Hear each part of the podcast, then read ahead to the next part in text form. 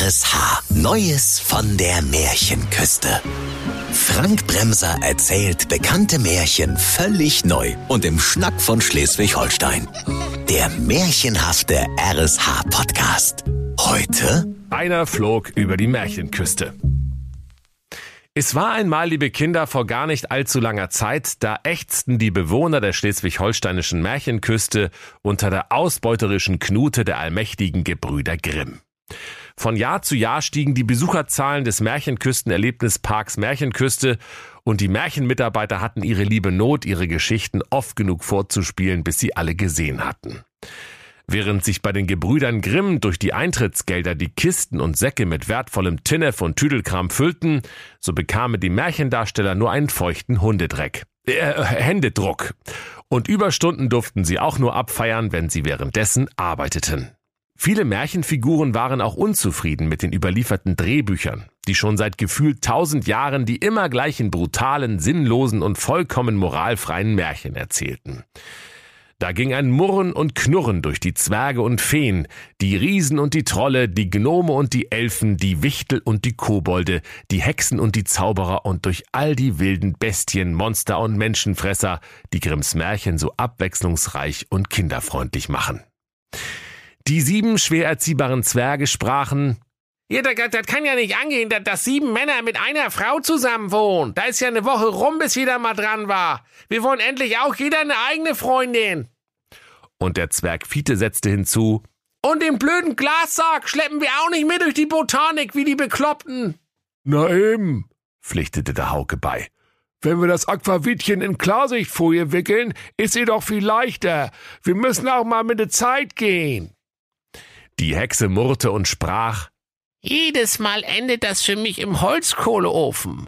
Habt ihr eine Ahnung, wie viel Holz ich dafür hacken muss mit meinen 190 Jahren? Dreimal haben die doofen Gebrüder Grimm meinen Antrag auf eine Heißluftfritteuse abgelehnt. Dreimal! Und Kinder will ich auch nicht mehr fressen. Mit dem Hänsel habe ich mich über die Jahre angefreundet. Ich habe überhaupt keinen Kohldampf mehr auf den. Die Vorsitzende des Dachverbands böser Märchenstiefmütter, Ingrid Überbein, kündigte einen Streik ihrer Verbandsmitglieder an. Also wenn wir hier nicht mal grundlegend was ändern, dann setzen wir bis auf weiteres keine Kinder mehr zum Verhungern an der Märchenküste aus. Macht euren Dreck doch alleine.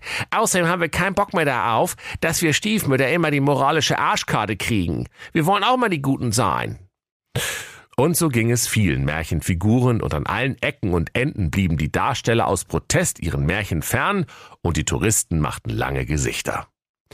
Als die Gebrüder Grimm am nächsten Morgen ihren Briefkasten öffneten, wurden sie von einer solchen Lawine von Beschwerdebriefen verschüttet, dass sie einige Zeit brauchten, sich gegenseitig auszugraben. Ja, also geht das ja nicht weiter, sprach Wilhelm Grimm empört. Also die müssen scheinbar alle mal auf Linie gebracht werden. Ja, genau, stimmte sein Bruder Jakob ihm zu.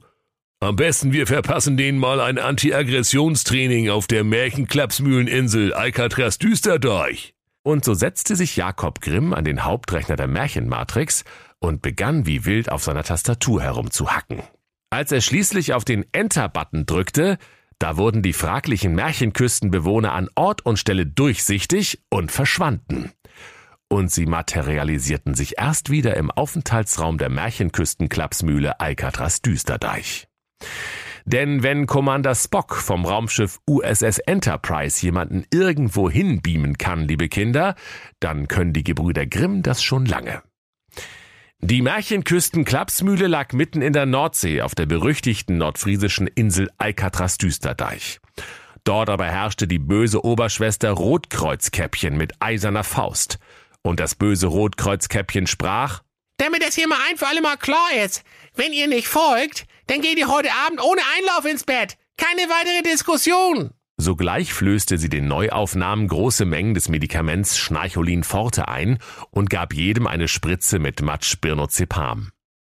Dann mussten sich alle Insassen in Endlosschleife MDR Märchenfilme ansehen, in denen Figuren genau das machten, was die Gebrüder Grimm von ihnen wollten. Den Patienten gefiel das jetzt trotzdem, denn nach einer Spritze mit Matschbirnozepam hätten sie auch ein Testbild unterhaltsam gefunden. Und so lungerten sie überall schlaff herum, grinsten freundlich die Tapete an und sangen immer wieder Atemlos durch die See.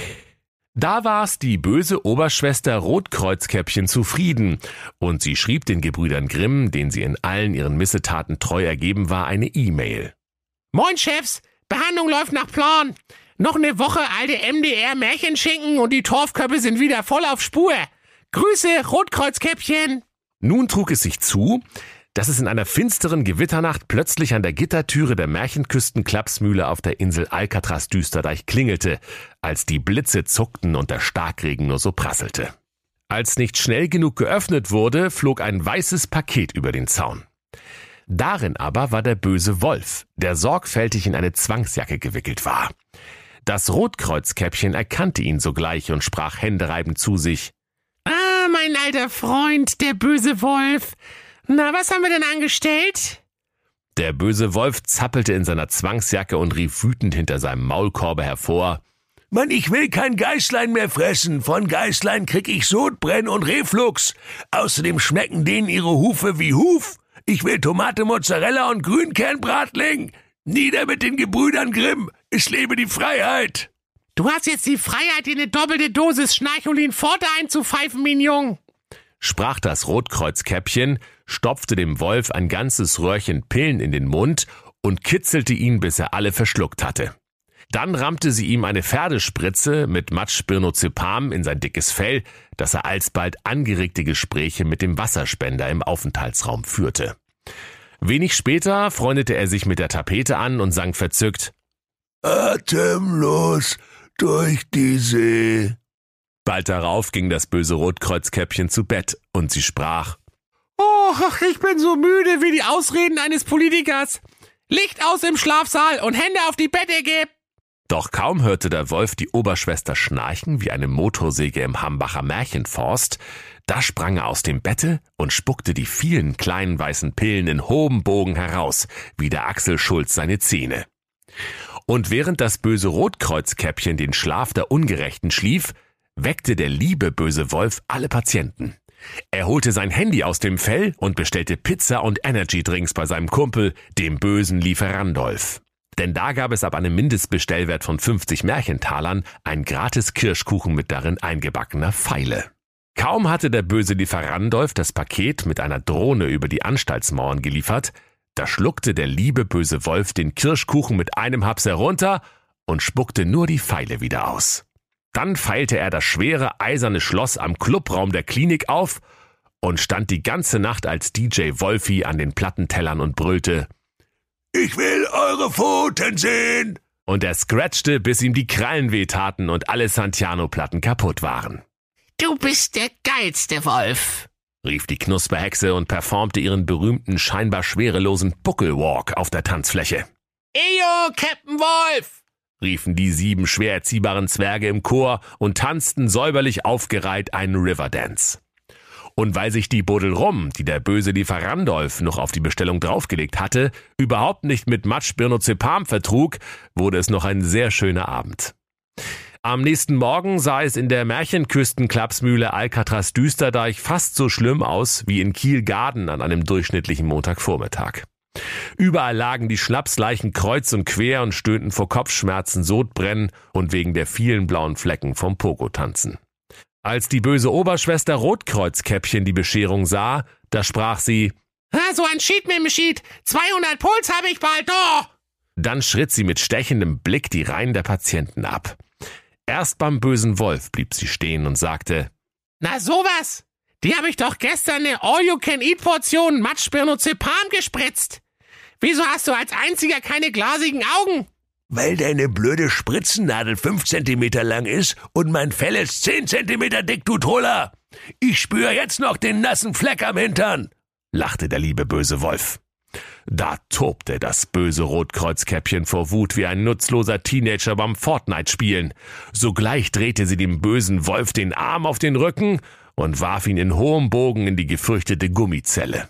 Da bleibst du jetzt 24 Stunden drin und denkst mal drüber nach, was du falsch gemacht hast. Und danach frisst du gefälligst wieder deine Geißlein.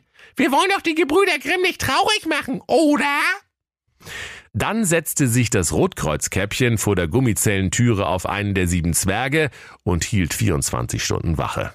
Da könnt ihr euch vorstellen, liebe Kinder, wie der arme, liebe, böse Wolf in der Gummizelle getobt hat. Und es rumpelte und pumpelte, es wackelte und schnackelte, dass selbst das ruchlose Rotkreuzkäppchen zwischendurch Gewissensbisse bekam, ob sie den Wolf nicht zu hart bestraft hätte. Als sie nach 24 Stunden die schwabbelnde Gummizellentüre öffnete, da traute sie ihren Augen nicht. Da sah sie den Wolf, der zwischen Gummiboden, Gummiwand und Gummidecke im Dreieck sprang wie ein Flummi und immer wieder jauchzte. Ich war noch nie in so einer geilen dreidimensionalen Hüpfburg. Ha, kann ich bitte noch mal 24 Stunden? Da erkannte das Rotkreuzkäppchen, dass die Gummizelle für so einen ausgesprochenen Kindskopf wie den lieben bösen Wolf wohl nicht die richtige Strafe gewesen war. Doch urplötzlich spürte sie den heißen, keuchenden Atem der grauen Bestie in ihrem Nacken und ihre Beinhaare, die dichter waren als die des Wolfes, stellten sich vor Schauder alle senkrecht. Das kommt jetzt ein bisschen überraschend, sagte sie verdattert. Mit dem Ruf Hasta la vista, Rotkreuzkäppchen! schubste der Wolf die böse Oberschwester in die Gummizelle und warf die wabbelnde Türe zu. Alle Insassen applaudierten und jubelten. Nur die Knusperhexe war nicht hundertprozentig zufrieden und sagte, In ne Gummizelle? Echt jetzt? Habt ihr keine Heißluftfritteuse, ihr Amateure? Der Wolf rief, Mir nach! Und alle folgten ihm, während er eine vergitterte Tür nach der anderen auffeilte, bis sie schließlich im Freien standen.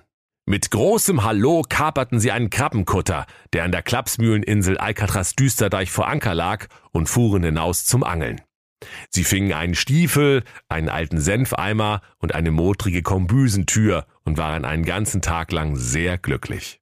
Dann setzten sie zur Märchenküste über, wo die Gebrüder Grimm in St. Peter-Ording-Düsterdeich ein operatives Märchenlagezentrum eingerichtet hatten. Dort drückten sie mit Mistfackeln und brennenden Gabeln vor das Gebäude, und weil das Matschbirnozepam noch wirkte, riefen sie Wir sind das. Äh, Moment mal, wer waren wir noch gleich? Warte. Doch sie konnten unmöglich ins Lagezentrum hineingelangen, weil der Eintritt für Unbefugte verboten war. Schließlich zeigten sich die Gebrüder Grimm auf einem Balkon und sprachen Aber wir lieben euch doch alle!